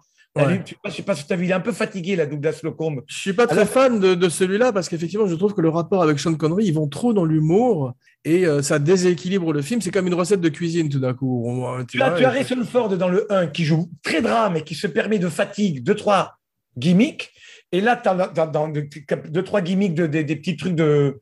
Des, des- petites grimaces, des petits trucs. Oui, il surjoue un petit peu, ouais, effectivement. ouais. Mais on le lui permet parce qu'il a tellement été dramatique, il a tellement été traîné, bafoué et humilié et, et Ouais. frappé dans le film. Ouais. Alors que dans les autres, il joue très, très, très comique pour avoir de temps en temps des moments dramatiques. Mais c'est trop tard. Voilà, il, joue, il joue Roger Moore. Il joue Ouais, c'est très vrai. Roger Moore. C'est C'est ça vrai, qui me c'est gêne vrai. dans le film. Tu as raison. c'est- voilà. Une bonne comparaison. Bon, le film est un énorme succès. Ils deviennent tous très riches avec. Et euh, séries télé, des BD, des jeux vidéo, des Lego, des romans, des poupées. Novélisation, c'est un truc énorme à l'époque. Pré-internet, les novélisations. Bien sûr, ouais. C'est- Les gens achetaient le roman, ça, je savais pas que. Mais c'est- intéressant parce qu'au moins tu gardes, euh, tu vois, tu, tu peux le lire. Si tu, si tu veux le garder chez toi, tu peux le lire, tu vas te relire le. Oui, puis ça rajoutait parfois des trucs qui n'étaient pas dans le film et tout, donc c'était, ça enrichissait un peu l'univers du film, et c'était toujours intéressant. Euh, Spielberg, tu as vu, euh, après Schindler, euh, jure de ne plus jamais faire des nazis d'opérette comme il fait dans le film, parce qu'il est vraiment, on est quasiment dans les producteurs de Mel Brooks un petit peu, tu as vu? Mais moi, il y a un truc qui m'a fasciné Schindler, ce qu'il disait par rapport au Temple. Moi, il dit Moi, j'adorais le. C'est son film préf- préféré qu'il montre avec ses, à, à ses enfants, Les Aventures d'Arche perdue. Il en parle Ouais. avec beaucoup. Il dit euh, Ce qui était bien dans ce film-là, c'est que je gagnais du temps sur les méchants. Parce que quand j'écrase un nazi, il dit J'écrase un nazi, tout le monde sait que c'est des méchants. Il y a 6 millions de morts, il y a deux guerres mondiales, tu vois, c'est une grosse guerre. Alors que quand je suis avec des, des Indiens, des Sikhs, enfin, dans le Ouais. 2, je dois d'abord montrer qu'ils sont méchants. Donc je perds un quart d'heure. Je peux les écraser, euh, tu vois, les. les... On Mais tu as vu, il y en a un qui sort euh, en, en, en 2023, Pour la première fois, non pas réalisé par Spielberg, mais par James Mangold. Et Ouais. je me demande, comme à chaque fois, ils avancent dans le temps, on a fait les, ils ont fait les années 60, les années 50, là, ça va être cette fois-ci Indiana Jones contre les Beatles dans les années 70. Je vais à 70, mais je crois qu'il y a un, un revival de nazis, je crois. Ah. J'ai entendu dire, j'ai vu des drapeaux nazis sur des trucs. Va falloir qu'ils traînent la patte. c'est comme dans les Blues Brothers quand il dit je déteste les nazis de l'Illinois. mais, mais moi, ce film-là me rappelait, je ne sais pas si tu as connu ça, c'est c'est mes premiers émois. Je lisais des BD, moi, des BD, euh, des, euh, tu vois, comme les Amblas ou les, les. On était dans ces Ah oui, BD-là, mélangés sûr. avec des nazis, euh, Ouais. mélangés. Il y avait un peu de cul, hein, tu vois, un, un- un petit sein qui traînait à l'époque, dans les, quand on avait 12-13 ans, on lisait ça comme ça sous le manteau. C'était vraiment des, des petits romans, des, petits- des, des très très bien foutus, les nazis. Ouais. Tu vois, comme, comme le, vaisseau de la mort, je sais pas si tu as vu ce film où les nazis revenaient dans les années 80, il y avait ce film un peu. Ouais, mais c'est, en tout cas, Indiana Jones, c'est une des premières fois où j'ai vu, où j'ai appris, en tout cas, la, c'est la fascination d'Hitler et des nazis pour l'occulte. Ça Ouais. serait repris dans euh, Hellboy, tu sais, dans la bande dessinée fait, oui, de Mike oui, Magnolia. Et Ouais. c'est, c'est fascinant, ça, effectivement, de voir ces, ces, ces Ah, ah, ah, et d'ailleurs, il nous la montre, on ne la voit pas l'arche, il nous la montre sur une gravure. On Ouais. l'installe. euh, Moi, je me rappelle de l'arche, je m'en rappelais dans un film avec Grégory Père qui s'appelait euh, Salomon et la reine de Saba. Wow. Quand tu mettais tes mains sur l'arche, tu mourrais Ouais. si tu ne disais pas la vérité.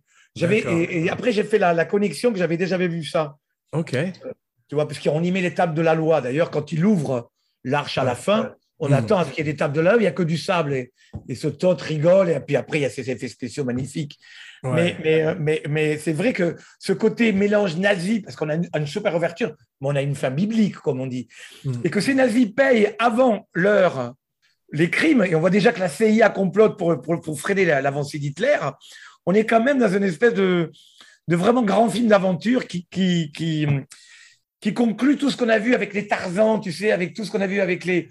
Avec Bien sûr, en y amenant en plus, en y amenant toutes les plein d'autres références cinématographiques très riches, parce que c'est, ouais, aussi Citizen Kane, c'est Laurence d'Arabie, c'est tous ces films que vénère. hein. Voilà, voilà. Cette école anglaise qu'il a hyper rapide, c'est tous les gens qui ont travaillé sur Laurence d'Arabie. Hein. Ouais. Kit West, je crois, ou des Red Medics, là, ces mecs qui travaillent sur les maquettes. Moi, je veux revenir, je prends encore la parole, sur David Tomlin. Je ne sais pas si tu connais David Tomlin, c'est le premier assistant, toi qui étais assistant. Ah non, vas-y, ouais. Alors, David Tomlin, il faut savoir que c'est le producteur du prisonnier. Waouh.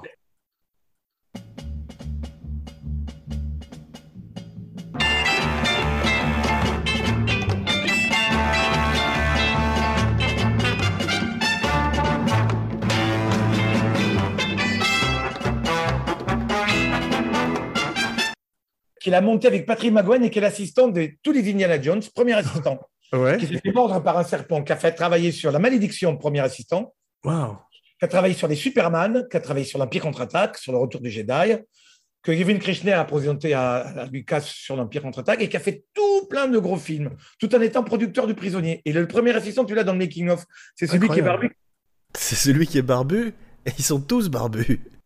Et il a eu un Oscar d'honneur donné par la par l'Académie, dans une espèce de cérémonie que pour les techniciens, pour son travail sur Gandhi, sur les funérailles avec ses 2500 Selon la police, ou 250 000 figurants hindous selon les manifestants. qu'il a eu euh, sur Gandhi. Ah. Tu vois, ce sont des, des grands, grands, grands assistants. Et lui, il a fait beaucoup pour le film. hein. Extraordinaire. Enfin, il était très, très entouré, Spielberg, du film. Il ne fait pas le film tout seul. hein. Ouais. Il ne fait, pas le film euh, vraiment tout seul. Il faut, faut, faut Non, le bien dire. sûr, non, il, a, il a toutes les pointures autour de lui et ça se sent. les- tous les chefs de Et département sont il a mis vraiment tous les gens qu'il a eu sur, euh, sur l'Empire contre-attaque ou la guerre des étoiles. Il lui a pas mis. Ouais, il lui a pas tout ce vivier dont tu parles effectivement en Angleterre qui est extraordinaire et qui vont travailler sur son film. Il a Tarek Benamar en Tunisie, c'est vrai.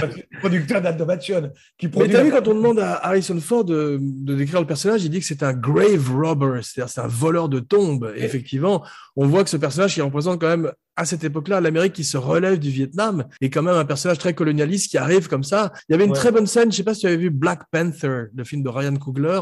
Ouais. Le- au début, quand euh, Michael B. Jordan arrive dans le musée et dit à ces types, vous avez volé tout ça à, à la culture Ouais. africaine, bah, c'est effectivement une critique un petit peu d'Indiana Jones, qui finalement n'était pas un si bon archéologue que ça, parce qu'il n'arrête pas de se faire piquer euh, tout ce qu'il trouve. Belloc est- semble être un meilleur arché- archéologue que lui. Je Pourquoi trouve.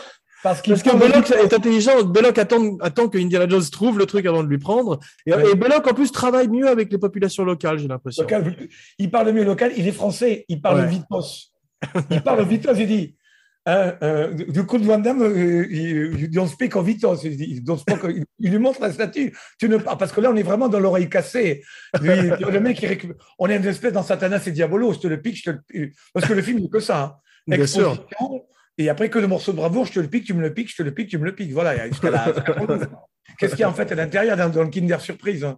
Le scénario est basique. Hein J'adore. vrai, mais il y a un truc qui est devenu très cliché par la suite, c'est le fait qu'ils soient tous les deux le- le- le- la même personne, le- deux revers d'une même médaille. On verra Ouais. ça après, Batman, le Joker et tout. Mais à l'époque, c'était assez nouveau quand même quand il lui dit vous êtes une version noire de moi-même, etc. Bon, maintenant, c'est très très. euh, Moi, j'aimais bien. On l'a tellement entendu sont- depuis. On l'a entendu depuis, dans le sens Hmm. où je suis le, le- votre pendant. C'est un peu ce qu'il y a dans le James Bond là, que tu aimes bien, là, je crois. Tu en avais parlé, euh, ce James Bond où, où- où ils sont frères, là, il y a de la famille maintenant. Euh, Octopussy, quand il s'habille en non. clown Non, je déconne, je Non, déconne. où Christopher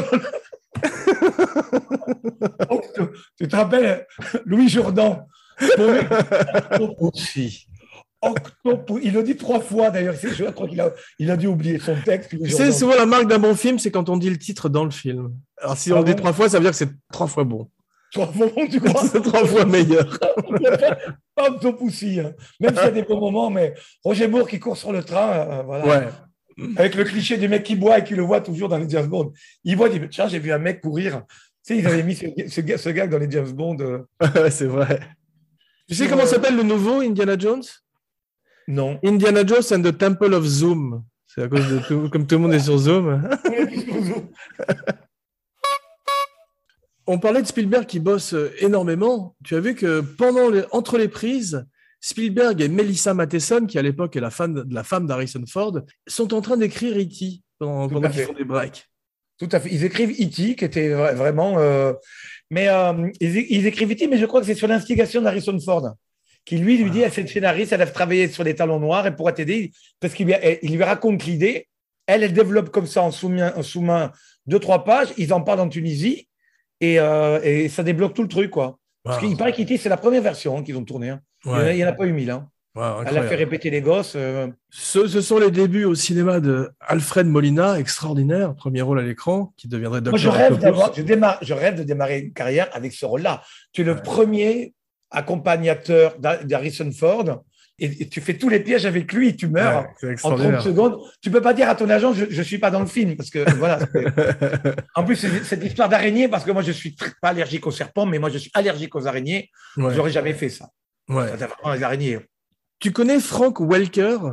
Non. C'est le mec qui fait toutes les voix de dessins animés en Amérique. Il a fait la voix de Scooby-Doo, etc. Et c'est lui qui fait les petits cris du singe nazi.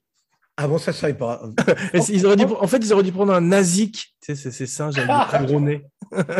Tout à fait. Comme dans, comme dans le nazique. Dans, dans un. Dans Tintin, des- non Dans un des Tintin, qui a inspiré Indiana Jones. C'est Tu sais, ça. Dans le, dans le merde, vol, vol 747 pour Sydney. Exactement. Les espèces de, de- de grosses astuces sont dans, dans le début. Absolument. Coup de fedora, un coup de chapeau à- au sound designer Ben Burt. Le légendaire Ben Burt, Quand même, c'est le film est à 70% par, par son son. Ce début, quand on est en, à Hawaï, qu'on est censé être dans la jungle péruvienne, il te fait vivre cette jungle. Tu as vu, c'est euh, extraordinaire. C'est un effet spécial à lui tout seul, quoi. Alors, moi, j'ai une petite anecdote sur Ben à ma petite personne. Ouais. J'avais, j'avais, moi, j'ai écrit et j'ai plus ou moins fait, euh, enfin, c'était à l'initiative et j'ai joué dedans, et, sur un film sur la pétanque. Tu vois, avec Gérard Depardieu qui jouait dedans, il y a Edouard Baird, beau film français sur la pétanque. S'appelait les, ça s'appelait Les Boulistes, le premier film de boule, euh, tout public. C'était un film que j'ai beaucoup aimé, qui a eu un, gros- un joli petit succès d'estime. Et je voulais avoir des vrais bruits de pétanque, mais un peu. Je voulais qu'on reconnaisse un champion de loin au son. Et j'avais écrit une lettre à Ben Burt, passé par un truc.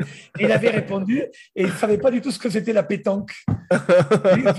je pense qu'il m'a répondu par politesse. Mais euh, il ne comprenait pas ce que ça voulait dire. euh, mais c'était au studio, j'avais envoyé ça, un truc en passant par l'Angleterre.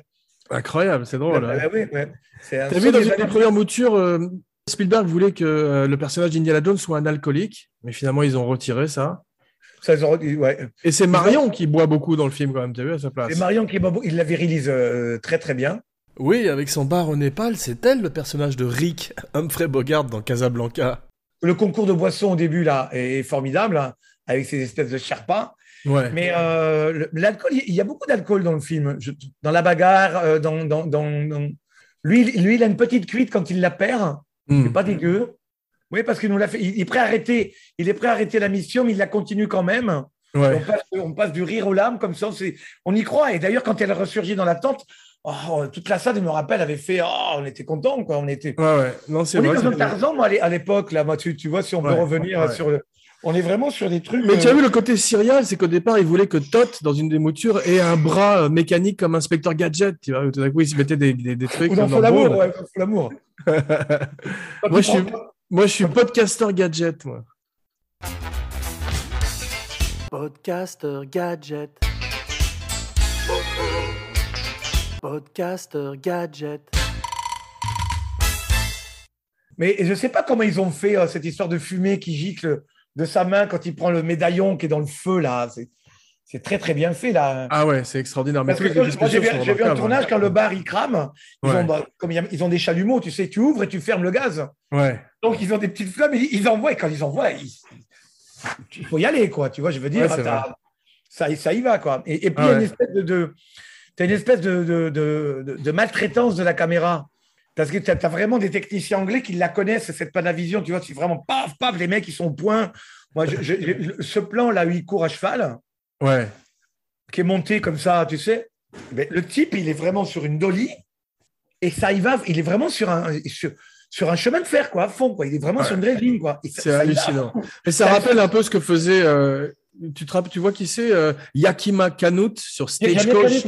Ouais. Celui qui s'est fait traîner dans, dans, dans, dans Bénur. c'est Dans ça. ca- Ou dans, ce, dans la chevauchée fantastique, on y passe dessous avec les Indiens. Voilà, bah, tous, ces, tous ces cascadeurs sont des, sont des héros, des légendes.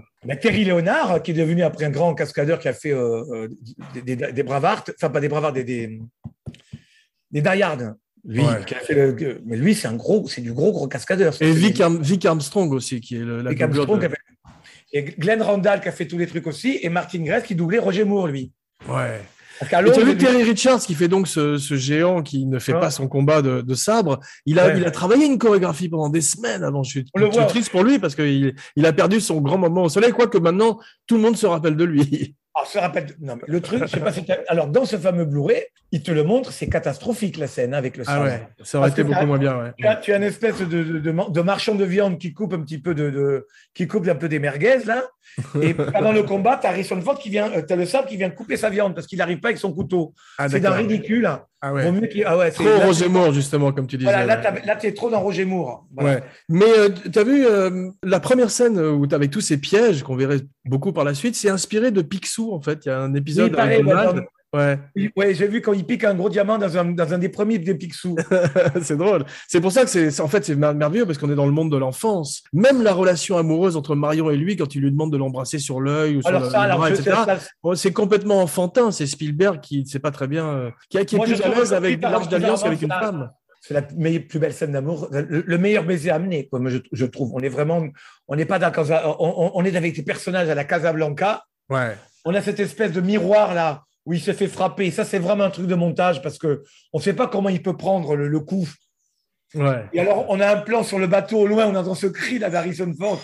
Et on revient, on lui fait frotter. Tu, tu- tu as dit quelque chose? Et j'ai très très mal le coude avec cette musique qui monte. Moi, je trouve que c'est un des meilleurs. euh, Dans un film enfantin, C'est vrai. nous, dans, les, dans les années 80, on n'aimait pas trop les baisers, on faisait. euh, oh, euh, Hmm. Mais le ça. personnage, est, ça a dû être beaucoup dit déjà, mais véritablement un avatar de Spielberg, comme souvent les metteurs en scène avec, les avec leurs personnages ou leurs acteurs. Mais là, c'est une espèce de nerd, tu sais, c'est ces, personnages qui sont des étudiants binoclars. Lui est un professeur d'université qui, en même temps, euh, attrape la fille à la fin et est un héros. Donc, c'est vraiment ce, ce, ce dont tous les, tous les grands metteurs en scène, enfin, tous les gens, ils choisissent leurs acteurs euh, pour qu'ils jouent ceux qui ne le sont pas. Enfin, ça, on le sait. On va dire, on- Voilà. Maintenant, moi, quand je fais des castings, je le metteur en scène. Si je vois qu'à travers moi, il, voilà, c'est- c'est- tu, tu gagnes du temps.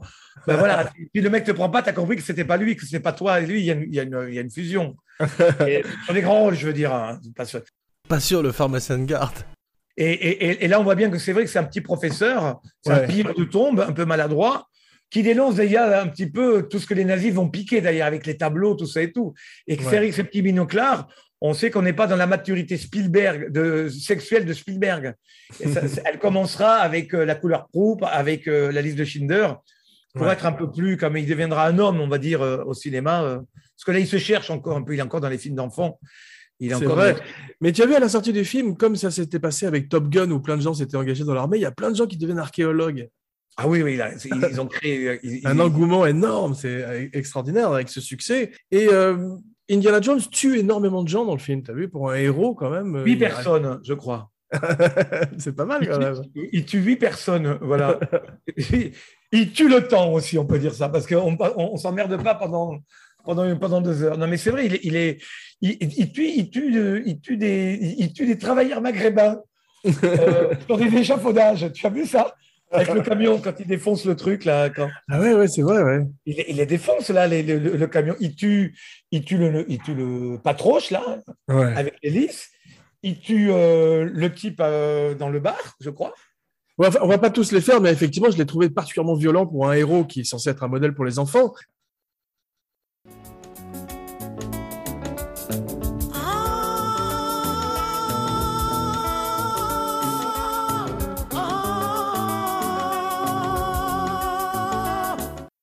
Un des films qui est un bon héritier de, la, de, de cette franchise, je trouve, c'est La Momie. Tu sais, le, pas, pas celui avec Tom Cruise qui était ridicule, mais celui avec Brendan Fraser. Ils avaient réussi à capturer ce parfum d'aventure mélangé à de la comédie et c'était plutôt bien foutu. Dans le premier, ça marchait très très bien. Après, ils se sont Ouais. caricaturés, je trouve.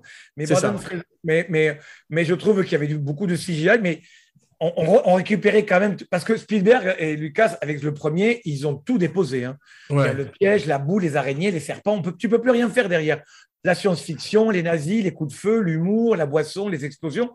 Ah, euh, après, c'est devenu l'image épinale. Même le blouson, même le chapeau que tu retournes. Dans, tout est déposé. Le fait quand il rattrape son fouet sous le, quand la porte se referme, c'est devenu un tel. euh, C'est un tel cliché, truc ça. à la, à la Ouais. dernière minute. euh, Le, le- tout est à la dernière minute. Tu vois, le, coup de la boule, c'est la dernière.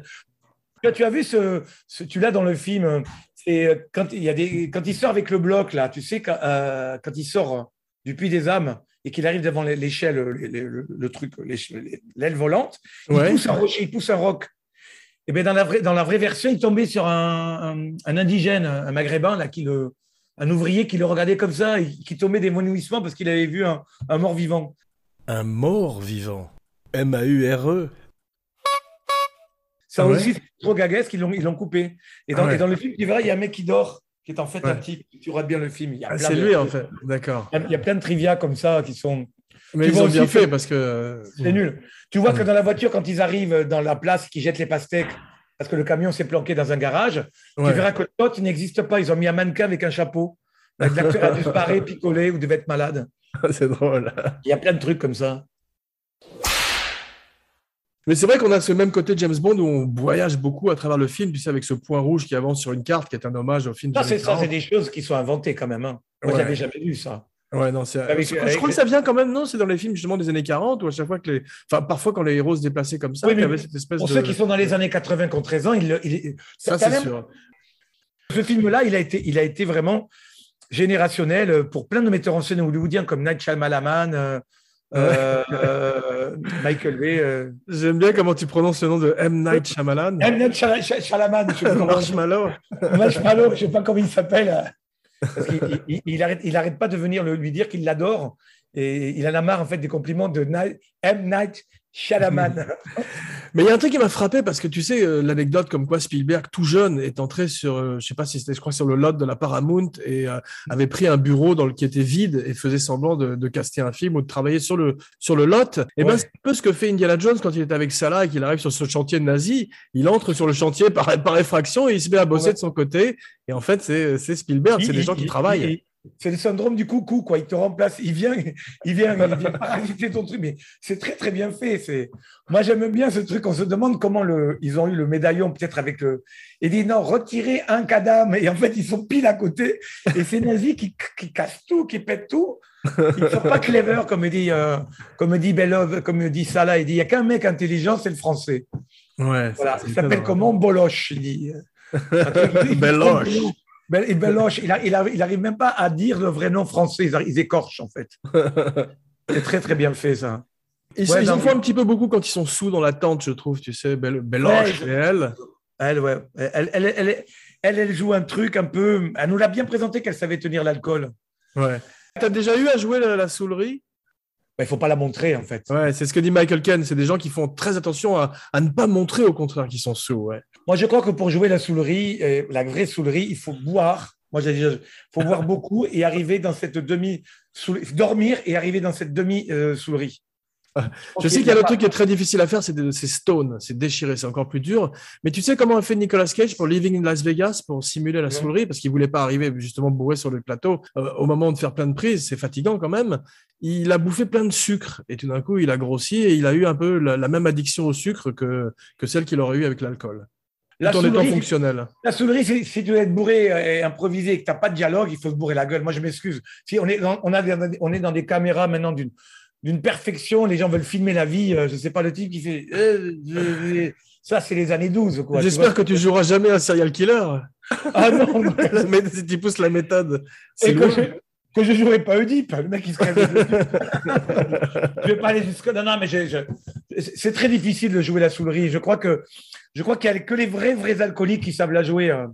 Ouais. Tu vois, moi, je, je vois tous les acteurs anglais la jouent très, très bien. C'est Charles Laughton, là, j'ai vu un film il n'y a pas très longtemps. Ah. Il la joue comme ça dans un déséquilibre euh, formidable. Ouais, ouais. Extraordinaire. peut-être qu'ils sont pas, qu'ils sont pas dirigés aussi. Spielberg n'est pas un alcoolique. Il y a aussi le metteur en scène qui te dirige. Si lui, de faire ça, ça te suffit, il est content, lui. Tu vois ce que je veux dire? Ouais. Je pense qu'un mec comme Kubrick l'aurait pas, un mec comme, euh, je sais pas. je- Un des meilleurs, euh, petite tangente, mais un des meilleurs, un des mecs qui a fait le mieux le mec Stone, alors qu'il fumait pas une, une, une herbe du tout, c'est euh, James Franco dans euh, Pineapple Express avec Seth Rogen. Euh, ouais, ouais. euh, Ça, c'est leur premier film qui les a lancés. Mais tu sais, il y a un truc qui est formidable et qu'on n'a pas chez les nouveaux James Bond. J'aime beaucoup Daniel Craig, mais Indiana Jones s'amuse pendant son aventure, ce qui fait qu'il a une espèce de joie par moment qui est complètement communicative. Je sais pas si tu as remarqué. Alors que tu vois Batman avec Robert Pattinson, il est très triste tout le temps. Non, mais ce que nous montrent les, les derniers films, alors qu'on est dans l'Allemagne nazie, là, Ouais. on nous montre que le monde, c'est fini. Quoi. Le monde est à sa perte. Le- le- il, est, il est cré- il est crépusculaire, les, les James Bond. Le monde est fini. Il n'y a, même pas- il y a même pas des gadgets pour nous dire qu'il va s'en sortir. On faire des méchants d'avant. Oui, mais il y a le Et doudou les méchants de maintenant quand c'est- même. sont, sont- sont crépusculaires, puisque les méchants de maintenant, ils sont dans l'économie, ils sont dans les virus, ils sont dans des trucs, on se dit, ils sont crépusculaires. Euh, c'est vrai. Et, et- et James- et même James Bond ne peut rien faire. Alors qu'Indiana Jones peut nous sauver des. Indiana Jones peut, peut nous sauver des nazis, parce que si on leur donne cette arme venant des Hébreux, ils tuent tout le monde. Tu vois ce que je veux dire C'est vrai. Tu sais Mais comment les cascades, les cascades m'ont rappelé euh, Buster Keaton par leur Ah oui, oui. inventivité. Et C'est tellement excitant tout le temps. Ça m'a rappelé aussi euh, Mad Max 2, The Road Warrior, tu sais, de George Miller. on est dans la veine de la poursuite en camion du. Road Warrior euh, C'est du ça. 2, là. Où, où- Exactement. Give me the gas. Walk away. Just walk away. Seigneur Humongous. Il y a deux morts, hein, d'ailleurs. Moi, hein. je suis pas très fan des poursuites en général, mais là, ce sont des poursuites qui racontent une histoire et c'est extraordinaire. Et filmé, je trouve, on parlait de Nolan, il filme beaucoup mieux l'action que Nolan, Spielberg en plus. Ah oui, mais parce que mais parce qu'on est dans une lumière, on, on est aussi dans une belle lumière. Je sais pas si tu as vu les Ouais. palmiers, on est dans un truc. Moi, je suis très fasciné. Je suis fasciné par la lumière de cet Indiana Jones là. Ouais. Il, il arrive avec une espèce de fraîcheur, Hmm. d'oasis. Il est très dans ce Tintin, les cigares du pharaon. Je sais Ouais. pas si tu vois un peu le, le truc. Le, le, le, le film, il est, le film, il est, il, il- il est très westernien. Il est très Sergio Leonien, je trouve. Il est Ouais. très bon la brute et le truand dans sa lumière. Tu vois ce que je veux dire? Tu as vu euh, le passage où Belloc avale une mouche? Belloche Ah oui, euh, dans ce monologue. Ouais. où il elle, elle est là, oui, oui. Où il Ouais, fait- il disparaît parce qu'en fait, ils ont enlevé quelques plans au montage pour lui donner l'air plus menaçant, ce qui fait qu'on a l'impression que la mouche disparaît. Mais en fait, il l'a véritablement aval- avalé. Et moi, je pense que l'explication, c'est le sous-texte, c'est que le diable, c'est le seigneur des mouches. Donc, avec Ah cette oui. arche, le diable est arrivé dans cette vallée tout d'un coup. Le Et mal veux est dire- là. Le mal, et tu veux dire que même son cadavre est déjà presque putréfié, il va mourir, que la C'est ça. un peu comme dans le Exactement. ring.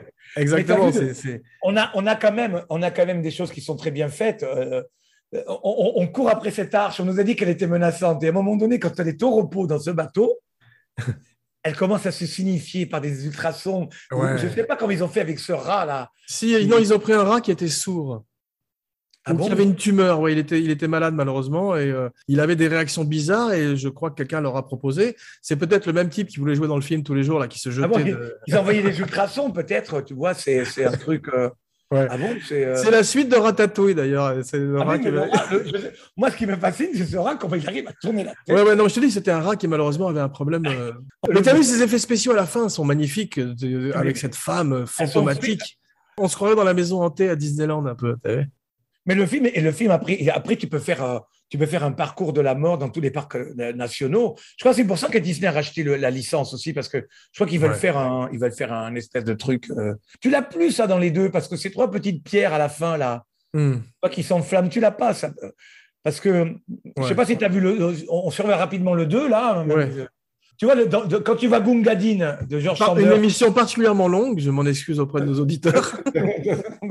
Mais quand tu vas Gungadin, c'est la photocopie de- du temple maudit. Et tu as Ouais. vraiment peur, tu as vraiment peur de cette Kali que tu avais dans le voleur de Bagdad. Tu sais, qui te, qui, je sais pas C'est le voleur vrai, de Bagdad. Ou encore l'ambiance du tombeau hindou de Fritz Lang, un autre grand réalisateur qui fait un B-movie. Ça, tu l'as plus tout ça. Tu l'as dans les aventuriers avec cette fille qui fait peur, là, tu vois, ce truc. C'est vrai. Mais cette fin qu'on voit derrière toi sur ton zoom, sur le background de ton zoom, est une très très grande fin, contrairement à la fin de notre show. Ouais, tout à fait. Juste un dernier truc sur cette fin-là. Elle est reprise, elle est reprise dans le 2, le 3. On fait toujours revenir l'Alliance. On aurait dû faire, il aurait dû poursuivre l'Alliance, l'Arche Ouais. d'Alliance dans, dans les trois films. C'est Ouais, vrai. Elle revient, elle revient trois fois quand même, l'Arche d'Alliance. Ouais, mais te plains pas. Dans, le- dans, le- avant- dans le dernier, pour l'instant, tu as quand même Shia LaBeouf qui fait Tarzan avec des singes. C'est quand même pas mal. Elle, est, cons- elle est- la poursuite en, en- en truc dans, le- dans le 4, elle est consternante. Ah, c'est terrifiant. C'est terrifiant. C'est terrifiant.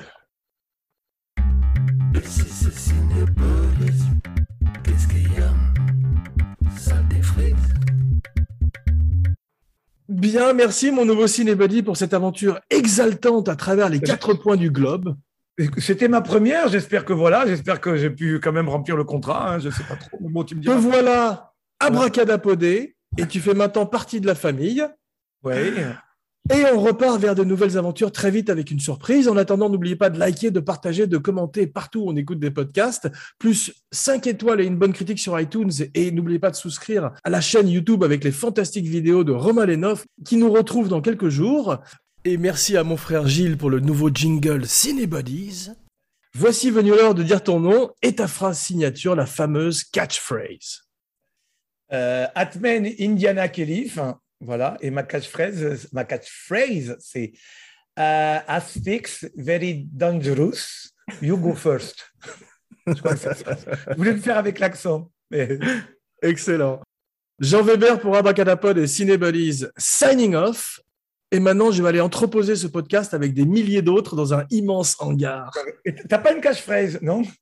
It's beautiful. It's beautiful.